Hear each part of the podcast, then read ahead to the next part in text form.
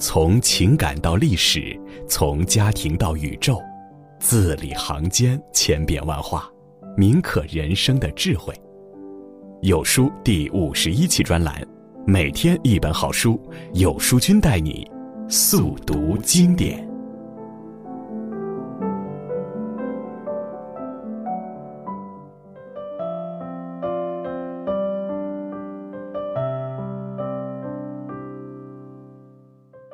今天为您分享的好书是《身份的焦虑》，作者阿兰·德波顿。在知乎上有这样一个问题：如何在同学会上不动声色的炫耀？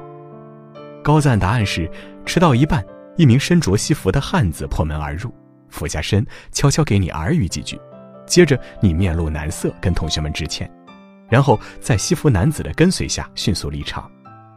从这一刻开始，已经不是简单的金钱差距了，而是阶级的差距。虽然这个段子逗笑了好多人，但是无不说明一个问题：每个人都想生活的更好，或者说，至少在表面上看起来比别人好，唯恐在场合里落到人后。这样的心理存在于生活的方方面面，例如与你相差无几的同事，有一天突然告诉你他升职了。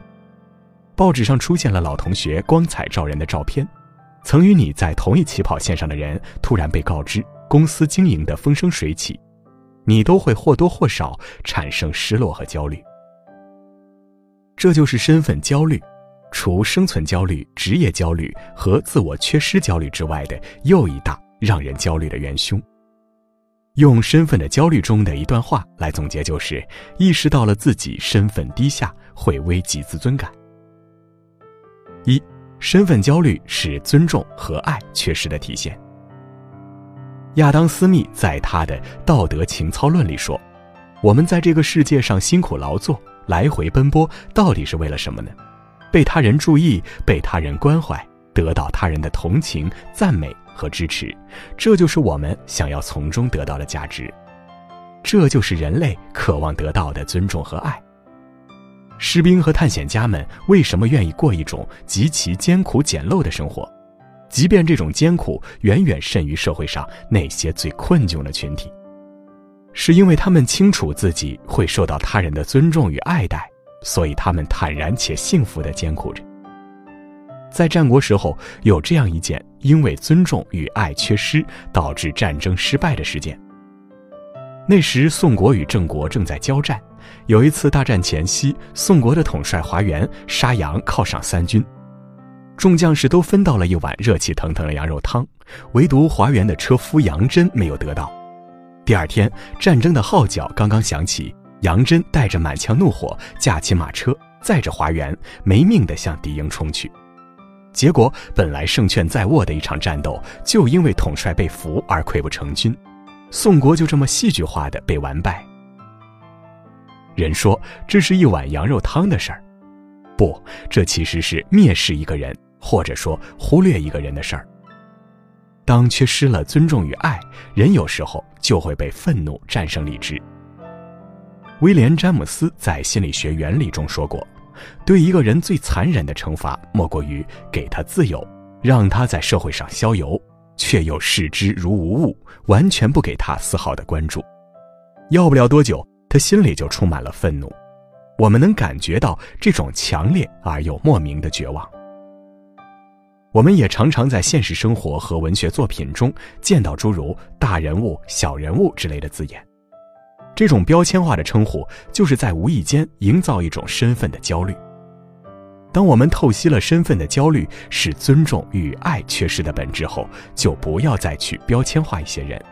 学着施予对方更多的尊重与爱，对于我们自己来说，透析了本质，也就等于解锁了愤怒与不解，为自己加了一道防御屏障，直到不用再从别人的评价体系中获得肯定和价值感。二，身份焦虑是过度的欲望。在《身份的焦虑》一书中有透露，在法国自杀率日渐升高。在美国，自杀倒是少见，但精神病人却比其他任何国家都多。这是为什么呢？因为民众很难再享有一种精神的安宁，无论小康还是贫困，他的心里都对富人们的安逸舒适心生妒忌。那些生活现状差强人意的人，总是归罪于期望的泡汤或理想的受阻，从而自尊受挫，意志消沉，内心极度痛楚，并且轻贱自己。自尊等于实际的成就除以对自己的期待。按照公式提高成就，降低期待，自尊就会变多；否则，期待越多，自尊越低。这里的期待是欲望。简而言之，无非是无节制的奇才、求名和扩大影响。一定程度上，我们都希望过得好，有一定的成就和影响力，但是过犹不及。印度的《玉经》阐述了欲望对人产生危害的十个等级，最严重就是上面提到了死亡。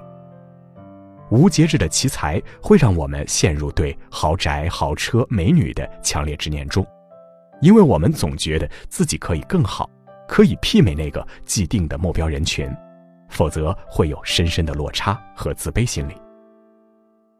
求名和扩大影响，其实说白了，就是为了不被势利者区别对待。中国有句俗语是“穷在闹市无人问，富在深山有远亲”，这句话犀利地道出了人的势力。而我们身份的焦虑的其中一个因素，正是由此而引发。我们时时刻刻担心陷入被势利者区别对待的情况。在《追忆似水年华》中有这样一个故事：一个中产阶级去一家非常高端的餐厅赴贵族朋友晚宴，他先行到达，但是由于穿着看上去不够尊贵，被态度冷漠的侍者安排在了寒风口的座位上。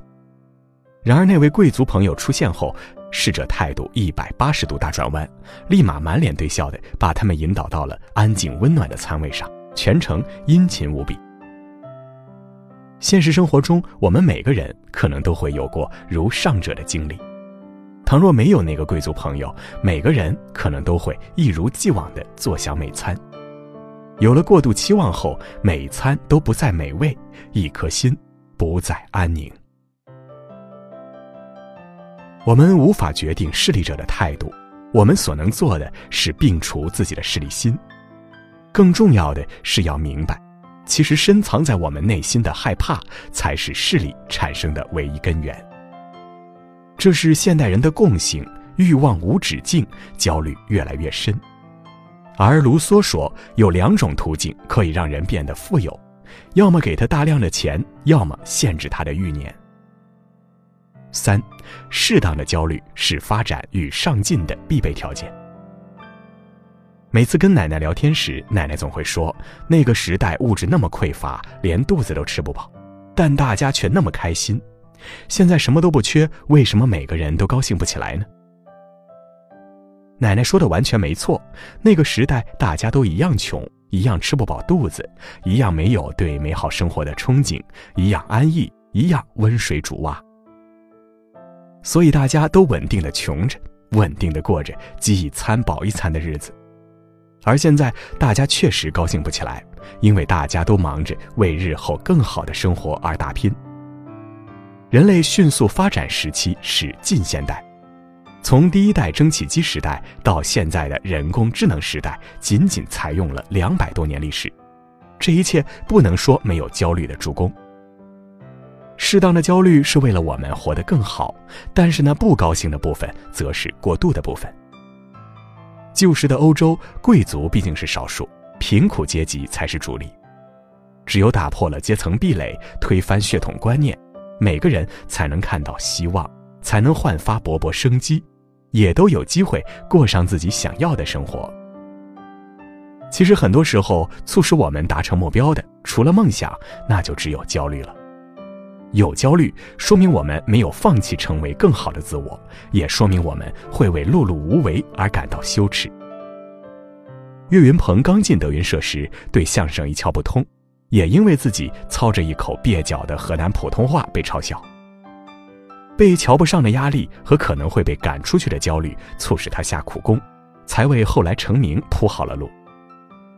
当焦虑来临时，我们该学会适当的运用它。正如你只是看起来很努力中所说的，打败焦虑的最好办法就是去做那些让你焦虑的事儿。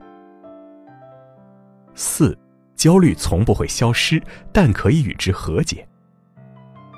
杨澜在最近一次访谈中被问及焦虑这个话题，她说：“焦虑从来都如影随形，关键看我们如何去对待它。”是的，无论是什么人，只要我们意识形态存在。只要我们还身处人群中，就免不了焦虑的困扰。大众不过是乌合之众，当你在焦虑时，其实别忘了，大家都在忙着焦虑，没有人去在乎你的焦虑因素。虽然焦虑没有办法化解，但是可以参照下面几点去缓解：冷静看待别人给予的眼光评价，正确客观地审视自己，剔除消极因素。多看书画艺术作品，或许能从中遇到相似的灵魂；多出去走走，扩大眼界；抛开杂念，专注自我。无论贫穷还是富有，显赫还是卑微，人都只有这一世，用力活一场，不留遗憾。世界并不只有一种生活方式，成功的评判标准也不只是靠财富、身份和地位。你身体健康，拥有爱与自我，便是最大的幸福。共勉。